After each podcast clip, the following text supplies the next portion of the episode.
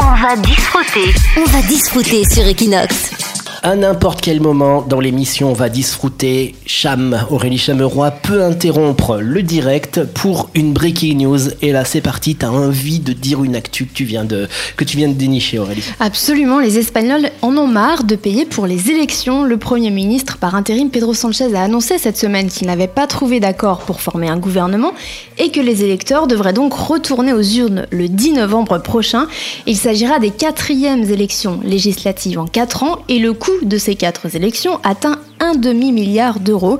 Cette fois-ci, les Espagnols disent basta. Ils proposent d'économiser de l'argent de leurs impôts en lançant une grande campagne pour se désabonner des envois de propagande électorale. Hier, plus de 100 000 électeurs avaient déjà effectué leur désinscription. Le message a été largement diffusé sur WhatsApp et sur les réseaux sociaux. Les électeurs qu'ils diffusent expliquent qu'ils peuvent avoir parfaitement accès au programme des partis sur Internet et que les bulletins de vote sont aussi disponibles dans les bureaux de vote. Pas besoin donc de les imprimer et de les faire envoyer à domicile.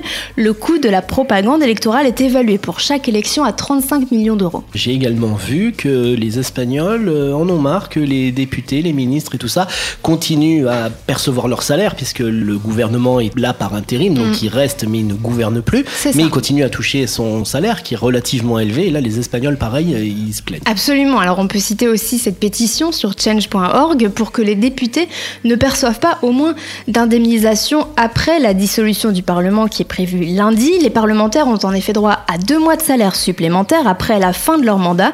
C'est ce qu'on appelle une indemnisation de transition. Or, le texte de la pétition estime que les députés se sont déjà assez moqués des Espagnols, étant donné qu'ils n'ont voté aucune loi depuis leur élection en avril dernier et que c'est de leur faute s'ils n'ont pas trouvé d'accord de gouvernement. La pétition a déjà recueilli près de 500 000 signatures. Après, dans l'autre extrême, il y a les gens comme euh, la journaliste Leslie qui voit ça et qui se Tiens, je vais me présenter aux élections pour toucher de l'argent sans travailler.